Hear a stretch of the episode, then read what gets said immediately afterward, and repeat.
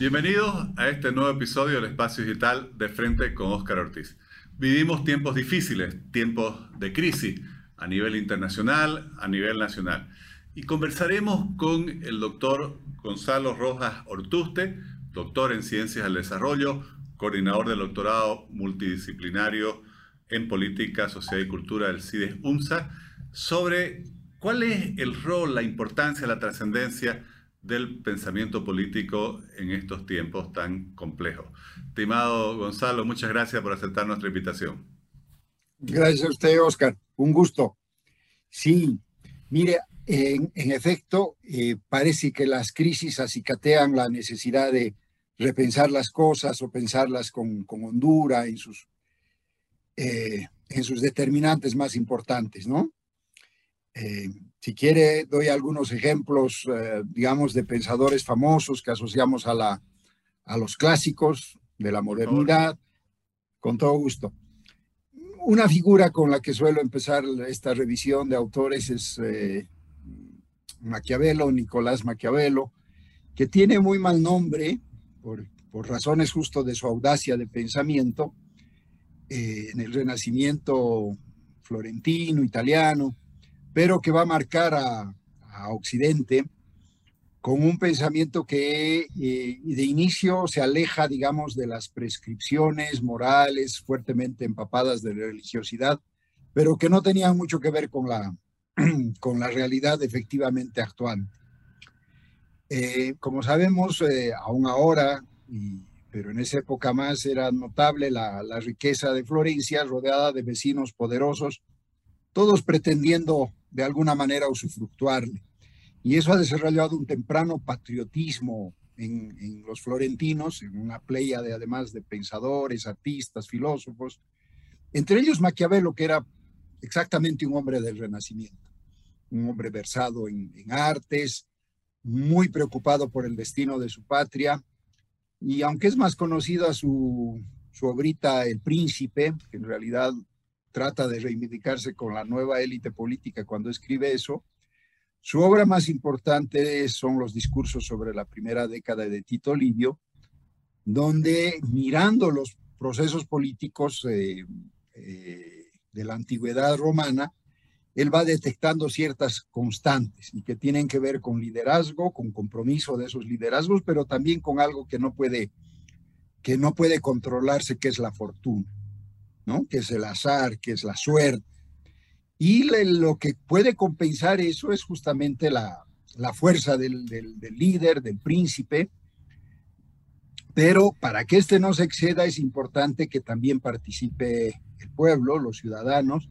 Eso es un temprano pensamiento republicano ya despojado, digamos, de, de derecho divino de los, de los reyes, de los gobernantes, y de ahí va, va a pensar en, repúblicas rectamente constituidas, que son precisamente las del equilibrio entre gobernantes y gobernados, y eh, por esa vía va a, ser pues eh, audaz en sus propuestas, ¿no? Porque lo que se esperaba en ese mundo que estaba dejando, digamos, la Edad Media era que los gobernados sean súbditos, vasallos, ¿no? Eh, de alguna manera se, acogieran a la voluntad de, los notables, sean príncipes, reyes, papas, y la audacia de él es pensar en, otros términos, obviamente inspirado en la, en la antigüedad clásica, conoce muy bien a Aristóteles, pero también a los historiadores eh, romanos, en particular a Tito Livio, aunque un buen rato de su texto lo ignora,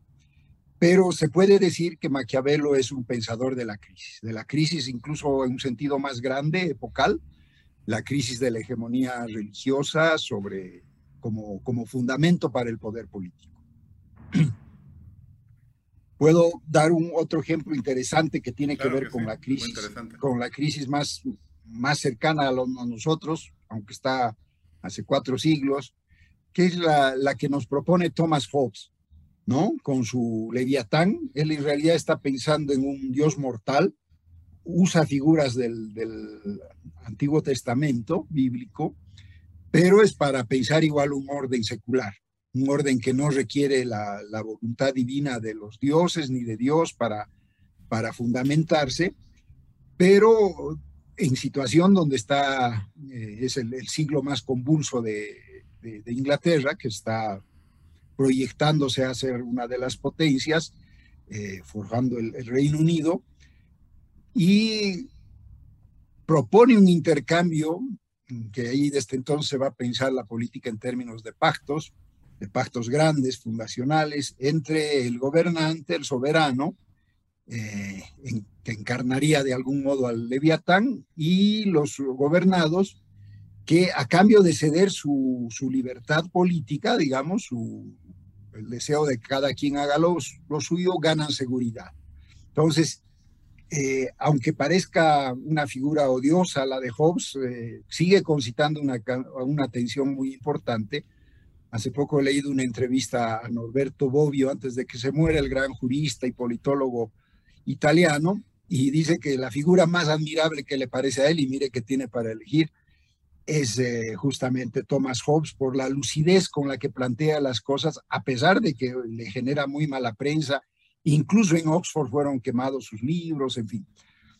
Entonces, eh, hay muy, una asociación muy fuerte y para marcar esta cosa de la, de la crisis con, con audacia del pensamiento, podría hablar algo de Tocqueville, de John Stuart Mill, de, del propio Rousseau, pero me saltaré para que podamos hablar también de nuestra Bolivia a un boliviano notable en el pensamiento político que es René Zabaleta, que decía que en las crisis eh, se develan los oh, datos profundos, digamos, de la circunstancia política, social, de una sociedad en particular, ¿no? Entonces, eh, como que la crisis, así lo dice, es un método de conocimiento. Y debiéramos conocernos mejor nosotros porque vivimos de crisis en crisis con una, con una ciclicidad que es muy notable en Bolivia. Y en el caso de la historia boliviana, que, me parece muy interesante como usted nos trae, de, bueno, de, la historia universal eh, a, nuestro país, eh, ¿qué destacaría, qué momentos han sido trascendentales, momentos de crisis en los cuales o han surgido o desde los cuales se han proyectado corrientes de pensamiento que han marcado historia? Sí, yo creo que una de esas fundamentales es la guerra del Pacífico, aunque como en relativamente en lo inmediato la sacamos barata, porque fue después que nos dimos cuenta como sociedad la, enorme pérdida que significó el, mar. en términos, digamos, de, costo humano, fue relativamente eh, menos costosa que, por ejemplo, lo que representó a, Perú con la ocupación de Lima, saqueo de algunos de sus bienes, entre ellos el de la memoria, de las bibliotecas, en fin la Biblioteca Nacional en particular, eh, nos dio de todas maneras un periodo de seriedad. Yo creo que la Bolivia chacotera medio se acabó con la guerra del Pacífico, pero y nos duraron un buen tiempo todo el periodo liberal republicano hasta que de nuevo esos acuerdos básicos fundamentales, de todas maneras una república oligárquica, aunque con, ya con valores liberales y democráticos restringidos, nos dio un tiempo de respiro interesante, ¿no? La, generación del, del, centenario de la República. Y después la gran crisis, que creo que es la que nos marca hasta, hasta la UDP, que es otra crisis, es la, del, la de la guerra del Chaco con su secuela, que es la Revolución Nacional, ¿no? Está claro que ahí eh, se genera, digamos, este sentimiento de, de ciudadanía universal, porque si eran buenos unos y otros, de un lado y del otro, con niveles de instrucciones distintos, con nivel de, de, riqueza diferente, desigual, eh, pero todos estaban llamados a las armas y de hecho están en las armas y mueren en, en cantidades. La guerra del Chaco es la guerra cruenta más importante, más numerosa, más cruenta, más, eh, con más costo de vida humana del siglo XX latinoamericano. O sea que no es, no es poca cosa en dos pueblos que además eran de los menos poblados de toda Sudamérica, Paraguay y Bolivia. Entonces nos va a marcar mucho en términos también de, de movilización violenta. Yo creo que desde ahí se marcó un modo de hacer política en las calles, como suelen decirse, aunque la expresión es del siglo XIX eh, argentino, que es también una república tumultuosa, como diría Maquiavelo. Eh, y esos tumultos tienen que ver porque no se consiguen los, los equilibrios necesarios para que sea una, una república, una polis, una comunidad política rectamente conformada. Y la última que hemos vivido aquí en Bolivia es la del 19, la del 2019, que a su vez tiene muchas resonancias con la del 2003. En ambos casos, eh, presidentes que son eh, retirados del cargo, pero no por golpe, por movilización ciudadana. Y eso marca también una debilidad institucional que en el caso que estamos viviendo, por conveniencias incluso, eh, por supuesto, eh, les da para hablar de golpe, pero yo creo que expresa también una, una psicosis de los gobernantes bolivianos. Cualquier tipo de protesta es muy rápidamente vista como, como sediciosa, como protogolpista. En el caso actual ya en el exceso. Y eso es una muy mala noticia para el país, para la sociedad boliviana en su conjunto, pero también para el gobierno. No, no funciona como un gobierno legal y legítimamente constituido.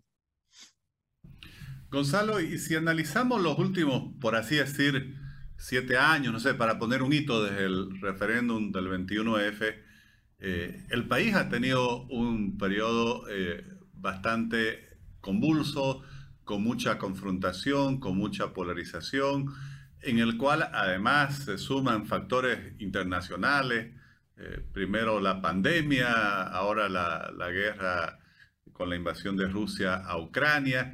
Bueno, tantos eh, factores que todos eh, confluyen y así como durante muchos años, quizás entre el 2006 y el 2014 parecía que todo salía bien, hoy parece que más bien todo se complica. ¿Está surgiendo pensamiento político alrededor de estas circunstancias? ¿Cómo, o, qué es lo que hace falta? ¿Cómo, ve usted esta situación? Sí, mire, yo creo que sí hay, hay elementos de eso. Eh, claramente, por ejemplo, la, idea de ciudadanía está posicionada con cierta correlación con lo que pasó precisamente el 2016, que fue un estate quieto, digamos, de la ciudadanía vía referéndum, lamentablemente no acatado, y ese sí es una transgresión enorme. Yo en mi librito sobre el asunto he dicho que ese es una, un delito de lesa democracia, que no está conceptualizado a nivel internacional, porque hasta ahora nunca había ocurrido que un gobernante elegido por, por urnas, cuando tiene las urnas en contra, en algo tan específico como es la continuidad en, eh, en el más alto cargo, lo desconozca. Eso no ha ocurrido nunca. Somos los primeros en hacerlo en toda la historia mundial y por eso es muy grave. Y después la movilización del 2019, que con, ante las denuncias de fraude, denuncias serias, con, confirmadas, digamos, quien, quien quiere mirar la cosa seriamente ahí, no hay lugar a duda, eh, de nuevo hace protagonista a los ciudadanos movilizados, pero también muestra ya con el gobierno que siguió y el desemboque electoral que no basta que pueda movilizarse, ¿no? que se necesita de nuevo una correlación, una correa de transmisión también con liderazgos. Y una cosa que es evidente es que los liderazgos, no solo en Bolivia, pero lamentablemente aquí muy nítidamente, están fallando. En mi caso me ha hecho repensar eh, el sistema presidencialista. Yo creo que es importante plantearnos una reforma hacia un semipresidencialismo. Y también creo, porque así vamos a dejar de personalizar el poder. Y por otra parte, sí necesitamos partidos políticos, sí necesitamos organizaciones específicamente políticas que sean capaces de recoger el malestar ciudadano, el reclamo ciudadano y proyectarlo de manera sostenida en términos de reformas. Y la verdad que hoy por hoy prácticamente no hay partidos de oposición. Yo sé que hay siglas, algunos liderazgos importantes que los respeto y apoyo, alguna gente joven. Y en el pensamiento sí veo colegas, algunos de los que usted entrevista, pero eh, pesa demasiado la ideología, tengo la impresión. Incluso en mi centro yo he vivido algunos, algunas incomodidades cuando se tocan figuras sacro, sacramentadas de la izquierda como Cuba y cosas así que a estas alturas ya uno no puede eh, seguir considerando como, como un proceso revolucionario que arrancó el 59. Eso ya es claramente una dinastía en decadencia, ya no serán de los Castros, pero la estructura sigue eh, sin ningún tipo de pluralismo, con una intolerancia brutal para los opositores o disidentes. Nicaragua igual ha mostrado que está muy lejos de ser una, una revolución que, que dé campo a, los de abajo, se ha vuelto una dictadura quizás peor como que la de Somoza, que fue la que tenían en mente cuando derrocaron en los 70 los, los sandinistas a, a, la dinastía Somoza. Y Venezuela es un país quebrado, ¿no? Es un país con el cual tenemos eh, vínculos históricos muy importantes por nuestros primeros gobernantes, sobre todo Sucre, aunque también eh, el Libertador, y las tropas y las guerras y las batallas que hubieron acá, en fin, en, en, el, en el, centro de, de, de, Sudamérica, estoy pensando sobre todo en Ayacucho, pero ahora es un país quebrado y era uno de, uh, de los estados sudamericanos más ricos y no, no momentáneamente, tuvieron una riqueza sostenida durante, durante mucho tiempo, pero claro, no hay, no hay economía que aguante el despilfarro. Y algo de eso nos está ocurriendo a nosotros. Y todavía no veo un, un pensamiento que vaya tomando forma y que se oriente, como fue el, el, el MNR, por ejemplo, el MNR histórico, ¿no? De los 40, el que salió del Chaco que, había una, una conciencia de que el país no podía seguir en manos de unos cuantos, aunque no, no deja de ser curioso que entre la oligarquía también había gente pensante, también había gente valiosa. Por ejemplo, la política exterior boliviana la hicieron doctores, ¿no? Pero doctores eh, profundamente imbuidos con el destino colectivo de este país. Gonzalo, ¿y ¿Qué se debería o qué se podría hacer para estimular ese debate que dé origen a estas ideas con visiones hacia futuro? No todas iguales, pero que haya el debate. Estamos a dos años del bicentenario que debiera haber sido un momento propicio para ello y sin embargo estamos enfrascados en esta polarización, en este enfrentamiento, yo diría casi diario en el país. A ver, hay dos cosas. Yo creo que eh, actividades proyectos como este de, de, de, invitar voces críticas, que no autocomplacientes. No necesitamos que nos digan que todo está bien porque claramente no está bien y eso es eh, engaño para el resto. Yo creo que es tiempo de mirarnos eh, a fondo con nuestros problemas. Yo estoy señalando con insistencia que no está saldado el, el clivaje étnico.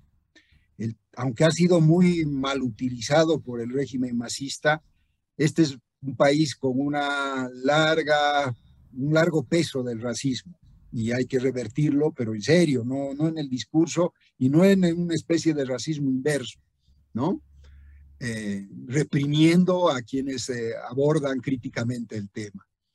Eh, y el otro tiene que ver también con el regionalismo. Voy a ser audaz en esto. El 2003, 2004, desde Santa Cruz hubo la propuesta de autonomías. La primera versión era una propuesta de nosotros nos salvamos y ustedes arreglense. Yo la critiqué amigablemente porque creo que el federalismo y, y, en un artículo que acabo de escribir cito como a una docena de clásicos, a todos los he leído, los he estudiado, ¿no? Eh, incluido Kant, que nos propone un, una federación mundial de paz, ¿no? Ese es su, Tratado de la Paz Perpetua. Así que yo no soy antifederal, no he sido tampoco ni soy antiautonomista, pero lo que no puede ser como propuesta de orden político para Bolivia sea de que el, la región más pujante nos diga el resto que se las arreglen, nosotros queremos más de la mitad. En, la, en términos fiscales era dos tercios en la propuesta de autonomías. Ahora todavía no hay, pero ha reactivado un poco el, tema, el tema del, regionalismo, que por supuesto no solamente existe en Santa Cruz, pero es bastante más extendido y no solamente ocurre en Bolivia, suele, suele estar presente como antipatía contra las capitales, que son eh, macrocefálicas en relación al resto de sus ciudades, que no es nuestro caso, nosotros tenemos un eje que se, nos puede dar para pensar un proyecto así, pero no en este momento. En este momento lo que necesitamos es despojarnos del autoritarismo eh, a momentos con tufo totalitario del MAS. Y yo quiero confiar de que eh, si, si Dios decide ser boliviano por un ratito otra vez, que esta crisis puede ayudar a que el masismo abandone su posición eh, confrontacional. Acaba de publicarse un, un estudio auspiciado por la Fundación ARU sobre polarización precisamente. Lo va a presentar, entiendo, esta o la siguiente semana en Santa Cruz, en la René Moreno, una colega joven, Ana Lucía Velasco, que ha coordinado este, este estudio. Eh, muy rápidamente resumo su, su, centro, su, el, el, nudo problemático sobre el cual nos ilumina este estudio. Bolivia estaría separado en tres tercios, uno a favor del, del masismo, otro fuertemente antimasista y un tercio que ante la circunstancia de la polarización en voto o de crisis eh, a momentos amenazantemente violenta, eh, toma partido por una u por el otro. El resto eh, parecen los tibios, los indeseables, los que son incapaces de tomar partido. El estudio llama la atención sobre la necesidad de que, de que más bien crezca ese centro, y no es un centro entre izquierda y derecha, es un centro entre gente que quiere convivir en paz y algunos que prefieren la, la opción confrontacional, ah, crezca. Pero eso no va a ocurrir de, de, manera automática.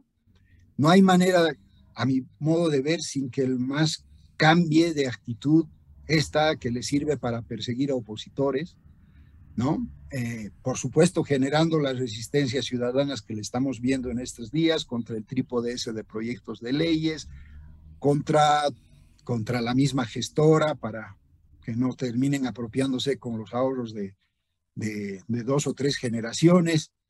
En fin, hay resistencia ciudadana, está faltando articulación con un liderazgo que sea capaz de interpelar al régimen, pero sin apostarle a, un, a una derecha extrema, que a momentos toma formas por la vía regional, que a momentos toma contornos por la vía racista.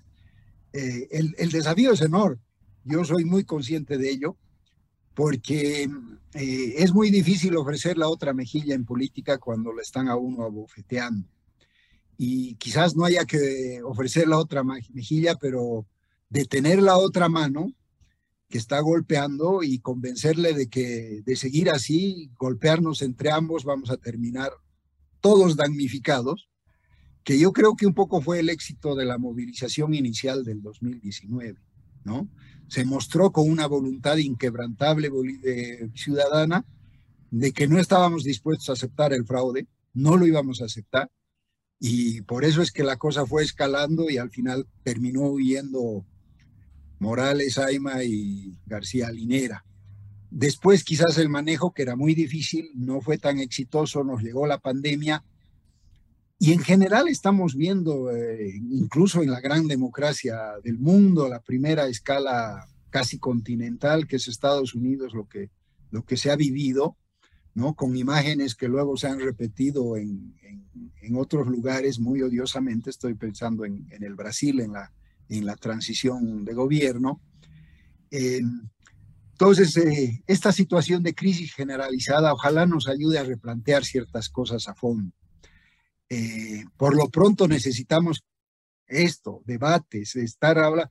Yo, por ejemplo, pedí hace algunas semanas ese estudio de ARU, la respuesta fue silencio, hasta que lo publicaron, como si, como si uno va a negar créditos a trabajos útiles, bien hechos. Ah, bueno, yo por, por deformación académica estoy obligado a dar citas y referencias y lo hago con gusto, y más cuando son nacionales. Me encanta ver gente joven que está con talentos, con capacidades. Si puedo, los apoyo, les comparto lecturas, les, les sugiero colecciones de libros que deben conseguirse, en fin. Eh, creo que ese es el trabajo de un profesor, pero ciertamente excede esto al ámbito de la academia. Tiene que eh, haber compromisos ciudadanos más allá de, los, de las siglas partidarias, las fundaciones, las universidades, no solamente las públicas, tenemos que estar en este baile. Se nos va la vida en eso. Como país creo que estamos cerca a una gran crisis y ojalá no lleguemos a, lo peor, sino tengamos la capacidad de eso que dice que, que ocurre casi como un reflejo de salvación en Bolivia, que nos paramos ante el abismo. Gonzalo, le, agradezco muchísimo sus ideas, sus reflexiones. Me va a interesar muchísimo leer su artículo sobre el federalismo, así que se, lo voy pidiendo. Le agradezco mucho y espero que siga contribuyendo como siempre lo he hecho al debate público boliviano. Gracias.